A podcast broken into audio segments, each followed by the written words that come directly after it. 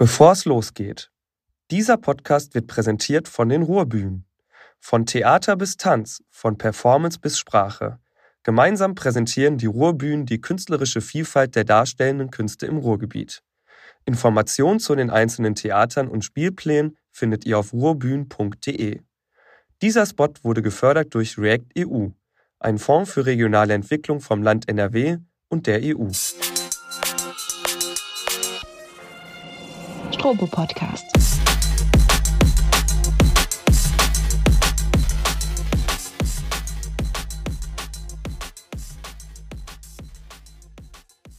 Ja, herzlich willkommen zu einer neuen Folge des Strobo Podcasts. Ich bin äh, Max von Strobo und gemeinsam mit meiner Kollegin Leonie ähm, sprechen wir in unserem Podcast mit Leuten aus dem Ruhrgebiet, die, äh, die hier Kultur machen. Und ähm, Heute befinde ich mich in, äh, in einem, an einem Ort, den vor allem viele Essener wahrscheinlich kennen werden, und zwar den Goethe-Bunker. Und dort spreche ich mit der Geschäftsführerin des äh, Goethe-Bunkers und die, der Laden, der natürlich genannt wird, wenn es halt um Clubkultur auch im, im Ruhrgebiet geht. Und ähm, genau, herzlich willkommen, Anessa. Wie geht's dir?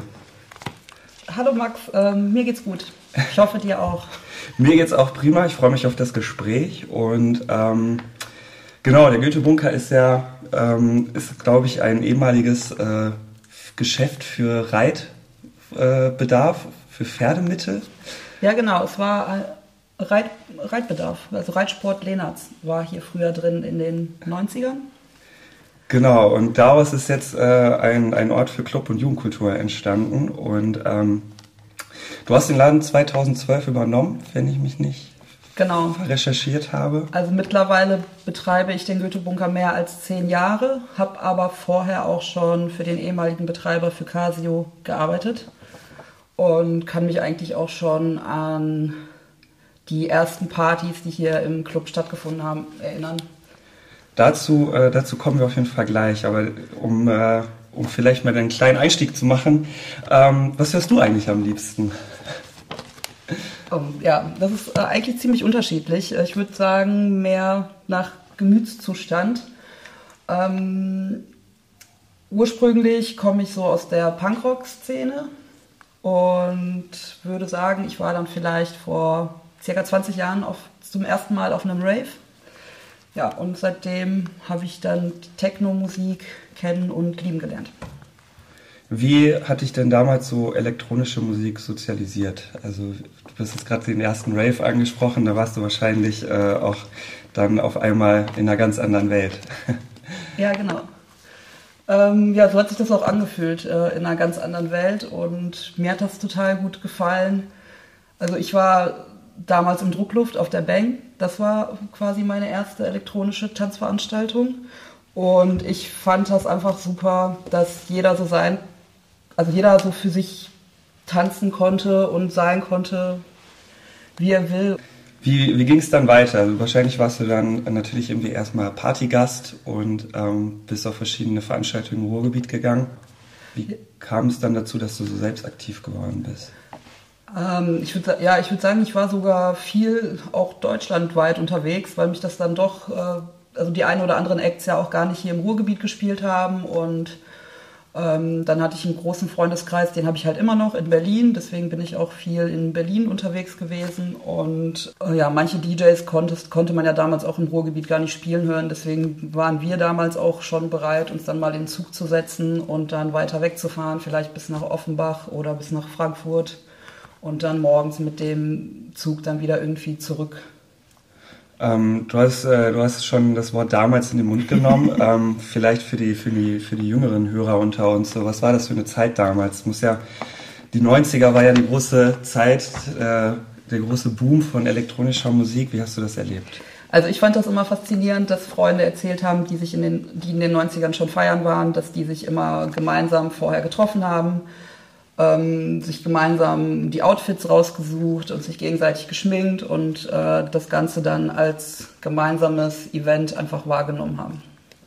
Und ähm, was, auf was für Partys bist du, was für Musik lief da? Also es gibt ja wahrscheinlich, also es gibt ja unterschiedliche Strömungen, so ähm, wie, wie war der Sound vielleicht auch damals?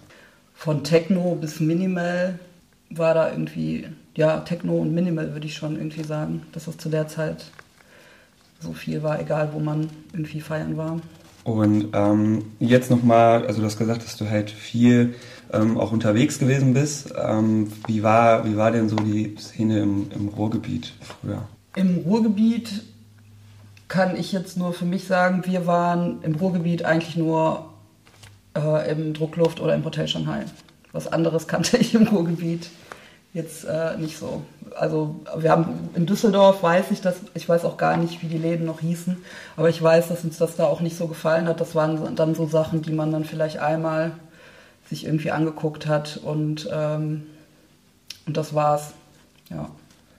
Okay. Ähm, Ruhrgebiet ist jetzt natürlich heute immer noch nicht ganz so bekannt für elektronische Musik. Ähm, da sind andere Städte auf jeden Fall viel, viel bekannter. Ja. Ähm, also ich komme ja ursprünglich aus Oberhausen. Wahrscheinlich ist das dann auch der Grund, warum wir dann immer, also keine Ahnung, also ich bin damals gefühlt groß geworden oder habe meine Jugend in Druckluft verbracht. Daher war ich damals halt auch immer sehr gerne als Gast dort. Genau, das gibt es auch heute noch und die Band gibt es ja zum Beispiel auch heute noch. Ja. Und äh, ist natürlich immer noch ein Ort, wo auch viele aus den umliegenden Städten auf jeden Fall ähm, hinkommen.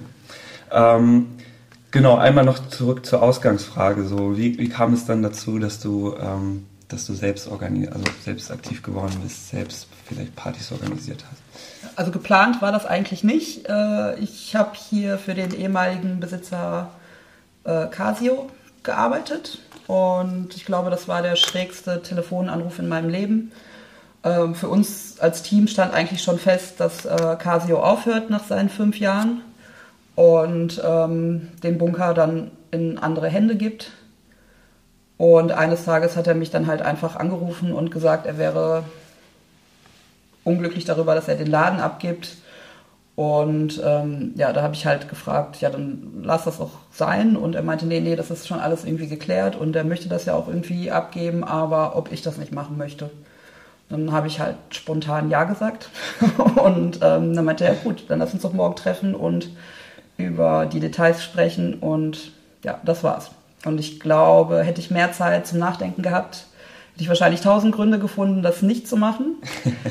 Aber so war das eine Bauchentscheidung und auf jeden Fall die richtige. Wie, wie hast du dich gefühlt? So, keine Ahnung, als du dann Ja gesagt hast, so, was, was war das für ein Moment für dich? Ähm, ich glaube, ich habe das die ersten zwei Jahre eigentlich noch gar nicht begriffen, dass das mein Laden ist. Ähm, ein gutes Beispiel ist, es war 2013, als ich meinen Geburtstag an einem Samstag hatte. Da musste ich mir erstmal drüber nachdenken, hey, du hast Geburtstag an einem Samstag. Übrigens hast du auch einen Club. Da könntest du ja eigentlich eine Party machen. Ja, und dann habe ich meinen Geburtstag hier gefeiert und mir zum Geburtstag Robert Frumme gewünscht. Und der war dann auch da und hat hier aufgelegt. Also das war, war für mich in dem Moment eigentlich auch noch alles so nicht real. Kann ich mir vorstellen. Ähm, wie, also Club, Clubbesitzerin lernt man ja nicht. Das, äh, das, das wird man, da wird man, wächst man hinein. Wie war, äh, wie war für dich so die, auch die erste Zeit, als dann, ähm, als du quasi ja Hauptverantwortliche gewesen bist? Ja, ich glaube, also das, Gut war, das Gute war ja, dass ich vorher hier schon an der Bar gearbeitet habe und daher gewisse Abläufe einfach kannte. Ähm, da ich selber früher viel feiern gegangen bin oder zu anderen Events gegangen bin, war mir immer schnell klar, welche Sachen mir nicht gefallen haben. Vielleicht mit dem Umgang mit den Gästen oder ähm, ja, keine Ahnung, Sachen, die mich an, an, Clubs gestört haben oder das habe ich mir dann irgendwie zu Herzen genommen, dass es halt im Bunker nicht so läuft. Und ich glaube, im ersten Jahr wusste ich nicht so richtig, was ich alles so mache. Im zweiten Jahr war das, glaube ich, genauso, nur habe ich die Arbeiten schneller erledigt. Und ich glaube, im dritten Jahr war das erst eigentlich, war mir eigentlich bewusst, was ich da so mache und ja. Was ist so, was ist so das Schwierigste für alle Leute, die, äh, die, die darüber nachdenken? ähm, ich würde sagen, ein gutes und verlässliches Team auf die, also zusammenzustellen, ist so das Schwierigste.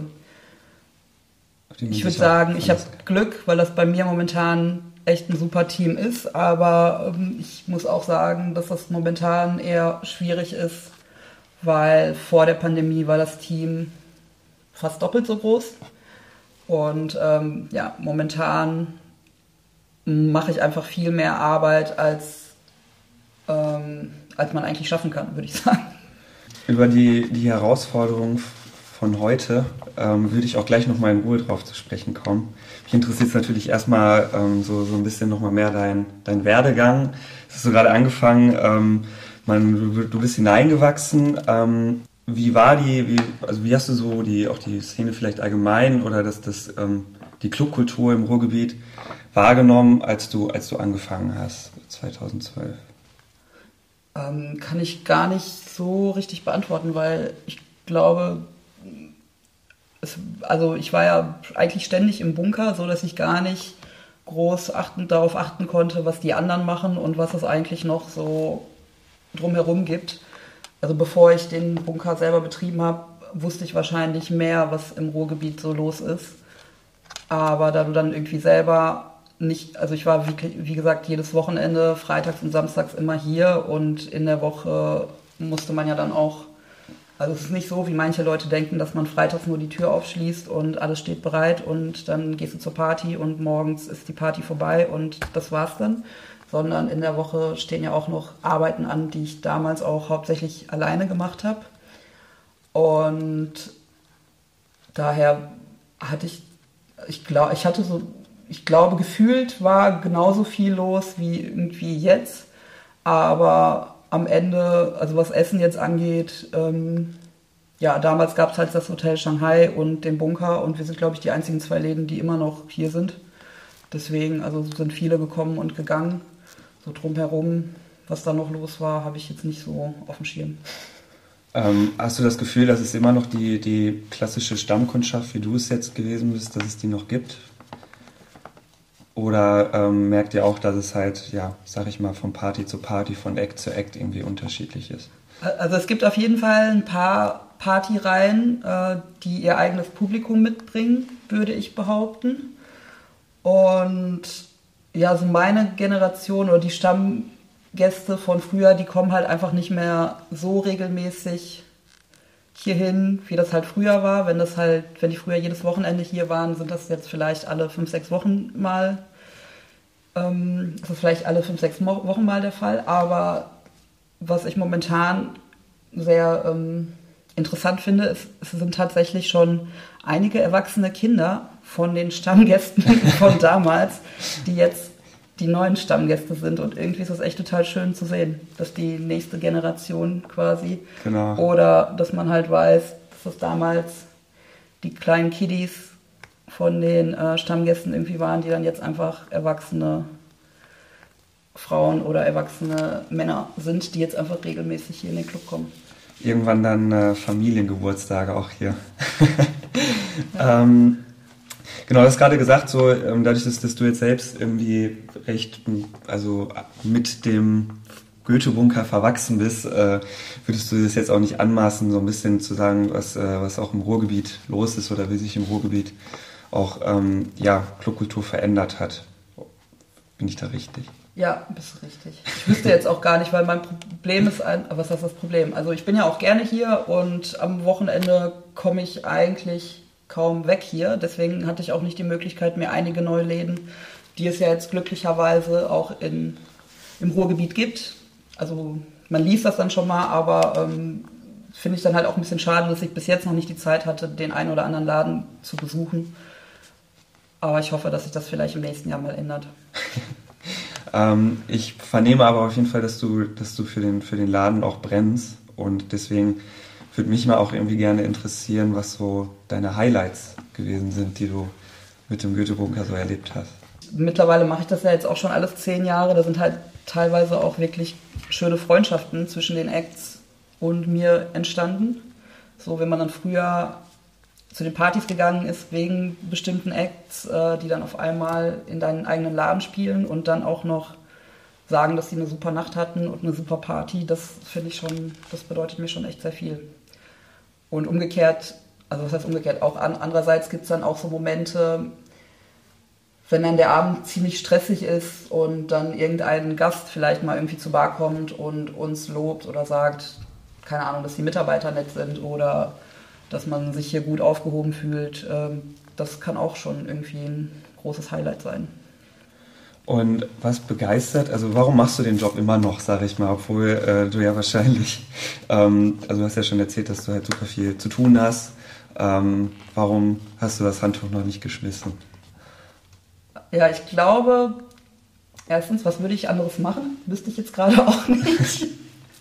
Und ähm, ja, dadurch, dass ich älter werde, ist das ja auch ein bisschen bequemer, wenn ich die Acts dann in den Bunker einlade und gar nicht mehr so viel selber unterwegs sein muss. Und ähm, ja, ich würde auch sagen, dieses Zwischenmenschliche. Also ich mag das total gerne, in den Laden zu kommen, zu sehen, wie sich der Laden langsam füllt und keine Ahnung, welche Gäste vielleicht von Anfang an bis Ende da waren und wie sich so eine Party entwickelt. Und ähm, ja, auch gerne Gespräche mit, mit Gästen oder mit Mitarbeitern oder gerade auch, wenn ich sehe, dass dann alle irgendwie mit einem Lächeln im Gesicht nach Hause gehen dann weiß ich auch, warum ich das mache. Du hast es gerade angesprochen, dieses äh, zu sehen, dass der Laden sich füllt. Ähm, wir haben auch mal eine Party organisiert und ich fand es ähm, jetzt persönlich gesprochen grauenhaft, das Gefühl. Kommen Leute, äh, kommen nicht, kommt keiner.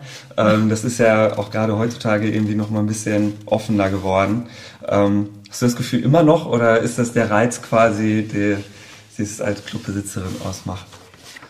Ja, das kann man halt gar nicht beeinflussen, wie viele Gäste letztendlich kommen. Mir tut das meistens dann mehr für den Act leid, als dass ich mir jetzt Gedanken darüber mache, wie hoch die Kosten sind etc.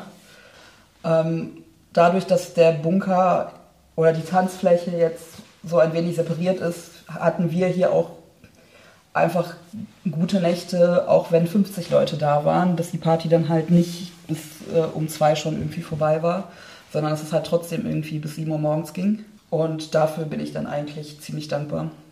Ich denke, also klar, ist eine gute Party wird natürlich auch irgendwie dann am, am, Ende musst du ja eine gute Party auch am finanziellen Erfolg vielleicht messen. Ähm, aber ich glaube, eine gute Party ist auch nicht nur die Anzahl der Leute, sondern vielleicht halt dann einfach die Stimmung. Ja. Kommen wir so ein bisschen so zu den Herausforderungen. Ähm, gab es früher andere Herausforderungen als heute? Also gefühlt hätte ich gesagt, dass das früher alles ein bisschen, zumindest auch vor Corona, alles noch mal ein bisschen entspannter war. So, und vielleicht ist das auch, dass alle, dass es keiner mehr gewohnt ist, so lange wach zu bleiben. Kommt vielleicht noch dazu, weil, also ich war während der Pandemie wahrscheinlich teilweise auch immer vor Mitternacht im Bett. Und normalerweise sind das Zeiten, da wäre ich noch gar nicht auf dem Weg zum Bunker gewesen. Äh, das, ja, und natürlich ist man jetzt auch noch in der Zeit ein bisschen älter geworden. Aber gefühlt würde ich sagen, dass das vor der Pandemie alles ein bisschen stressfreier war. Waren auch, also wahrscheinlich waren auch die Kommunikationswege etwas anders, um irgendwie eine Party zu promoten. Ähm, ja, früher waren die Kommunikationswege definitiv anders äh, und ich bin auch ziemlich froh, dass ich einen Mitarbeiter habe, der sich über, um unsere sozialen Kanäle kümmert, weil äh, mich das total überfordern würde. Wie war es denn, wie war denn die Zeit für dich während der Pandemie? Also äh, die Frage könnte man natürlich in einem Wort äh, beantworten, schlecht, aber äh, genau, so, so ein bisschen, ähm, wie, wie hat der Goethe-Bunker es quasi durch die Zeit geschafft? Tja, wie hat der Goethe-Bunker das durch die Zeit geschafft? Ähm, ja, wir sind auf jeden Fall noch hier. Ich will mich auch gar nicht beschweren, da es ja auch Hilfe und Unterstützung gab. Aber trotzdem, ja, ja, trotzdem war ich irgendwann an dem Punkt, dass ich an mein Erspartes dran gehen musste, was ja eigentlich so für die Rente oder irgendwann den Ruhestand gedacht war. Und äh, ja, jetzt muss ich wohl ein bisschen länger arbeiten.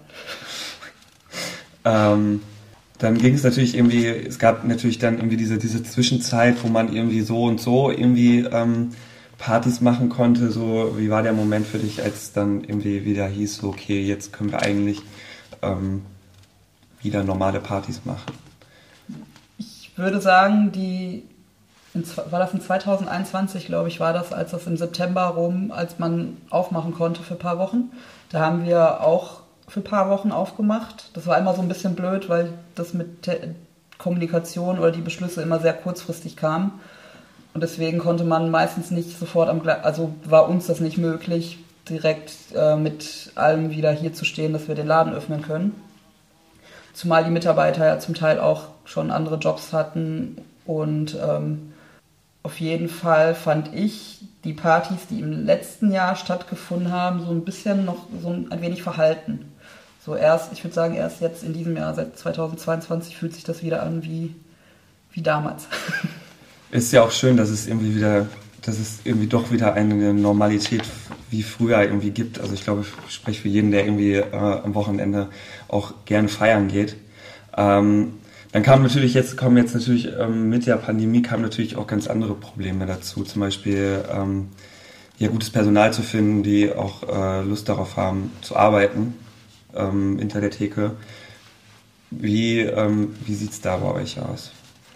Ja, das ähm, gleich, die gleichen Herausforderungen haben wir auch gehabt oder haben die zum Teil halt noch, weil in den Sommermonaten oder vor dem Sommer von April bis Juni, als wir offen hatten, waren wir zum Beispiel nur in der Lage, nur an den Samstagen aufzumachen, weil wir nicht genug Mitarbeiter hatten, um an beiden Tagen zu öffnen. Und ich dachte mir, also man kann das ja auch nicht sich selbst und dem Team nicht antun, dass jetzt alle immer alle Schichten machen. Dann kommt nach drei Monaten hat dann gar keiner mehr Lust hier zu arbeiten. Deswegen haben wir uns dann entschieden, dass wir erstmal nur einen Tag in der Woche öffnen. Und erst jetzt seit September haben wir wieder regelmäßig Freitag und Samstag auf. Und man merkt schon, also ich habe jetzt zwar schon ähm, zwei, nee, drei neue Mitarbeiter eingestellt, aber es fehlen halt noch ein paar und es stehen jetzt auch noch ein paar Probearbeiten an. Und trotzdem merkt man, dass es Abende gibt, sobald zwei Leute krank sind, dass man wieder versucht, wie man das hinkriegt, dass dann halt auch genügend Mitarbeiter hier stehen. Stehst du auch noch selbst hinter der Theke? Ja. momentan bleibt, also momentan klappt es auch nicht anders. Ähm, ich habe auch, ich habe in einem Artikel gelesen, ich meine, es war sehr schwierig, über den Goethe-Bunker etwas äh, zu recherchieren. Ähm, aber dass du auch immer noch super viel am Wochenende auch hier bist und auch ähm, quasi auch Teil der Party bist und nicht äh, irgendwie in einem anderen Büro sitzt und ähm, die Scheine zählt. Ähm, was, was gibt dir das? Ähm, warum tust du dir das irgendwie an, quasi? Ja, bei meinen eigenen Events war mir das eh schon immer wichtig, dass ich dann auch die Künstler betreue, weil es, ja, aus bestimmten Gründen habe ich die ja eingeladen und mir war das immer wichtig zu sehen, wen ich da eingeladen habe. Und ähm, bei Abenden, an denen ich, also momentan war das ja sehr selten, aber an anderen Abenden, wo, das, wo ich dann vielleicht mal frei habe, äh, sitze ich dann auch zu Hause und denke mir, okay, der Act fängt jetzt gleich um zwei an und na gut, dann gehst du mal kurz in den Bunker und muss ja nicht lange bleiben, aber das funktioniert dann halt nie. Wenn ich dann einmal hier bin, dann ist das ja auch immer schön, äh, mit den Leuten zu quatschen oder gerade wenn ich dann halt nicht an der Bar bin. Ja, und am Ende bleibe ich dann doch. Also entweder habe ich jetzt gelernt in den letzten zehn Jahren, entweder bleibe ich dann ganz fern vom Bunker und dieses kurz im Bunker vorbeischauen funktioniert halt einfach nicht, aber ich bin einfach gerne hier. Ich würde sagen, das ist mein erstes Wohnzimmer und zu Hause ist dann vielleicht das zweite Wohnzimmer.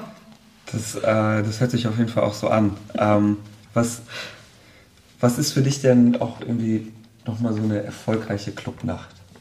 Ja, ich glaube, das habe ich vorhin kurz erwähnt. Also für mich ist eine erfolgreiche Clubnacht. Also zum Ende hin bin ich manchmal an der Garderobe und schaue mir das irgendwie an, wenn die Leute gehen und wenn alle zufrieden sind und gerne noch länger getanzt hätten, aber die Anessa leider die Party vorher schon beendet hat. äh, war irgendwie erfüllt, ausgetanzt, nach Hause gehen. Das ist, glaube ich, für mich äh, eine erfolgreiche Clubnacht. Das hört sich auf jeden Fall auch so an, als würdest du dann kurz in dich gehen und dann äh, sagen, ja, heute war es auf jeden Fall eine erfolgreiche.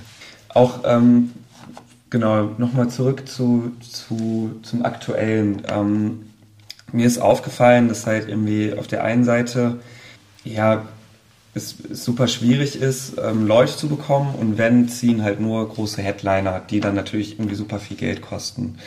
Und ähm, ich glaube, ihr wart jetzt nie der Laden, der, der diese, diese Headliner-Geschichte gefahren ist, also so hin und wieder, aber jetzt nicht durchgehend. Ähm, aber wie wichtig ist euch das auch ähm, irgendwie die lokale Acts und kleinere Acts zu supporten und vielleicht dafür dann ähm, ja auf etwas Publikum zu verzichten? glaube, das habe ich in der Vergangenheit auch regelmäßig, das mache ich ja immer noch und versuche Acts auch aus der Gegend einzuladen oder mache auch mal Bookings, ähm, wo die Acts dann vielleicht nicht so bekannt sind und wo ich dann vielleicht nur 100 Leute hier habe, aber letztendlich denke ich mir, okay, dann lernen die Leute in Essen diese Person vielleicht jetzt mal ein bisschen zu schätzen und beim nächsten Mal kommen dann vielleicht 20 Leute mehr. Und äh, ja, mir war das eigentlich immer wichtig, eine Mischung daraus zu haben, weil ich glaube, ja, das würde mich nach, schon äh, langweilen, wenn man immer irgendwie die gleichen oder nur jetzt irgendwie guckt, wer ist in den Top Ten und nur solche Acts irgendwie einlädt.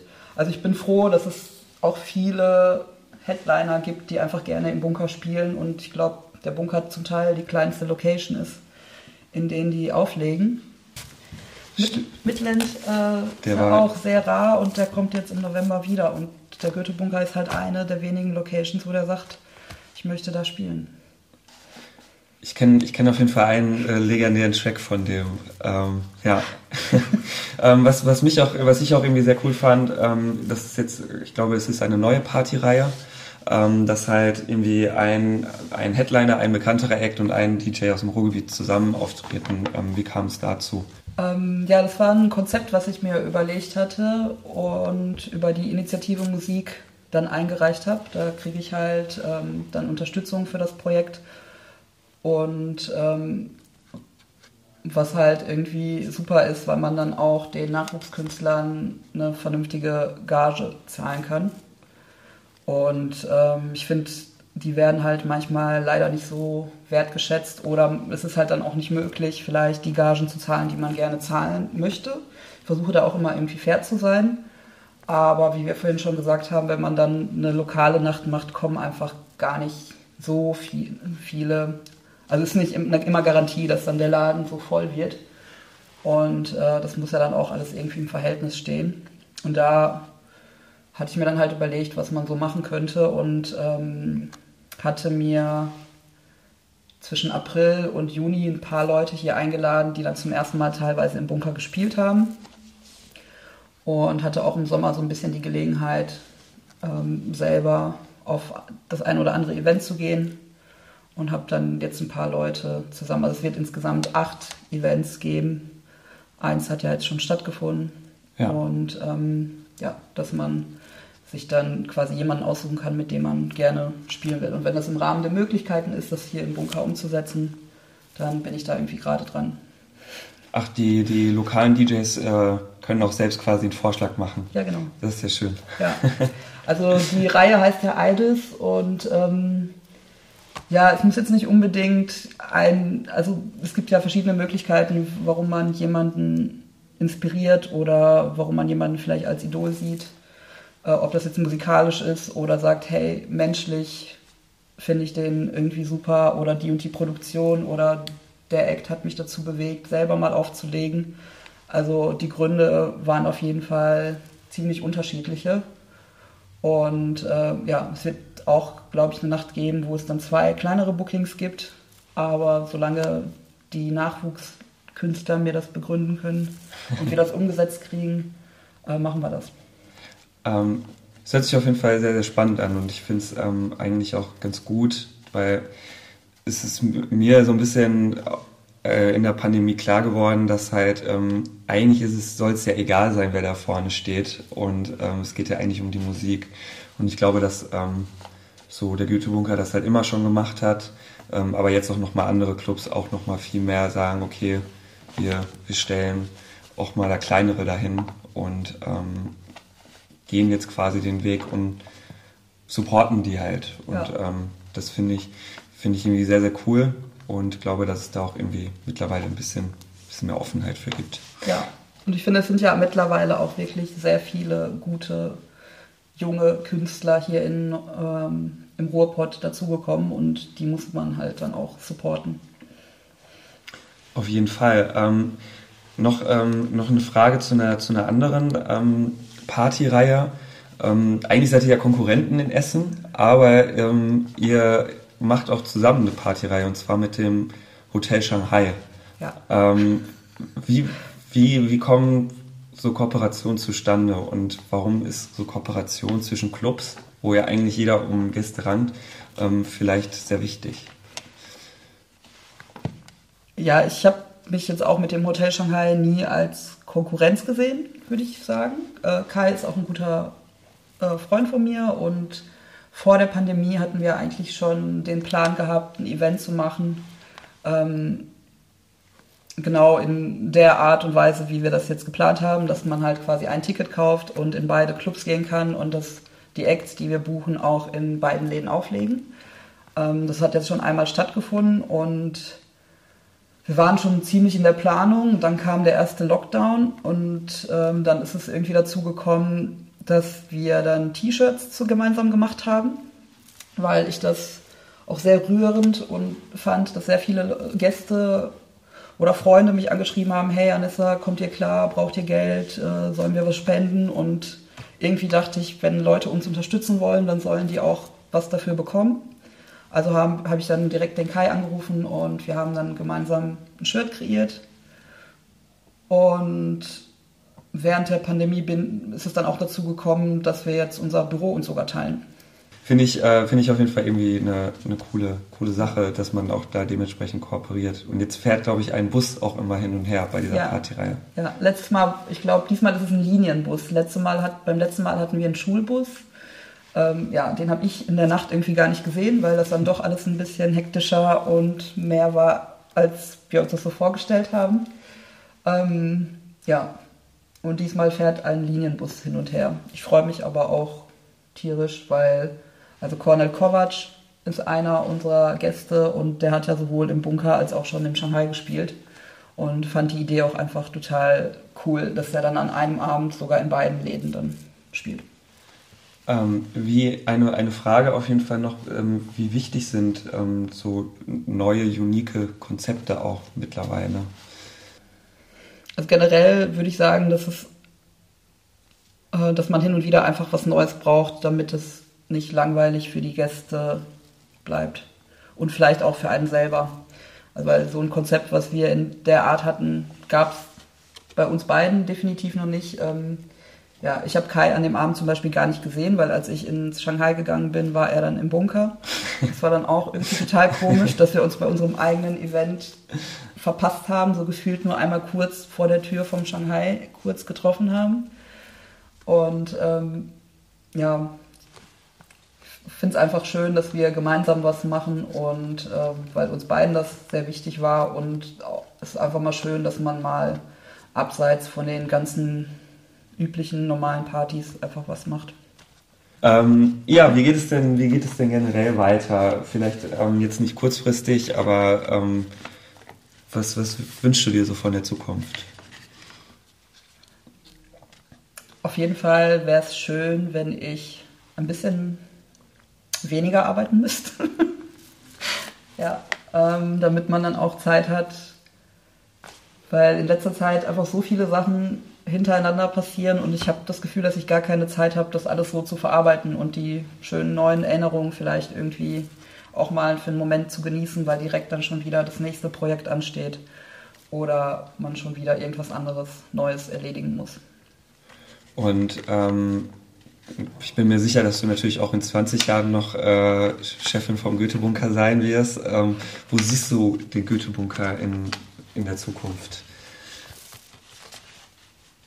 Was, was denkst du, was denkst du, wie es, äh, es später sein wird? Wird sich das Publikum verändern? Wird sich ähm, nochmal der Sound vielleicht auch verändern?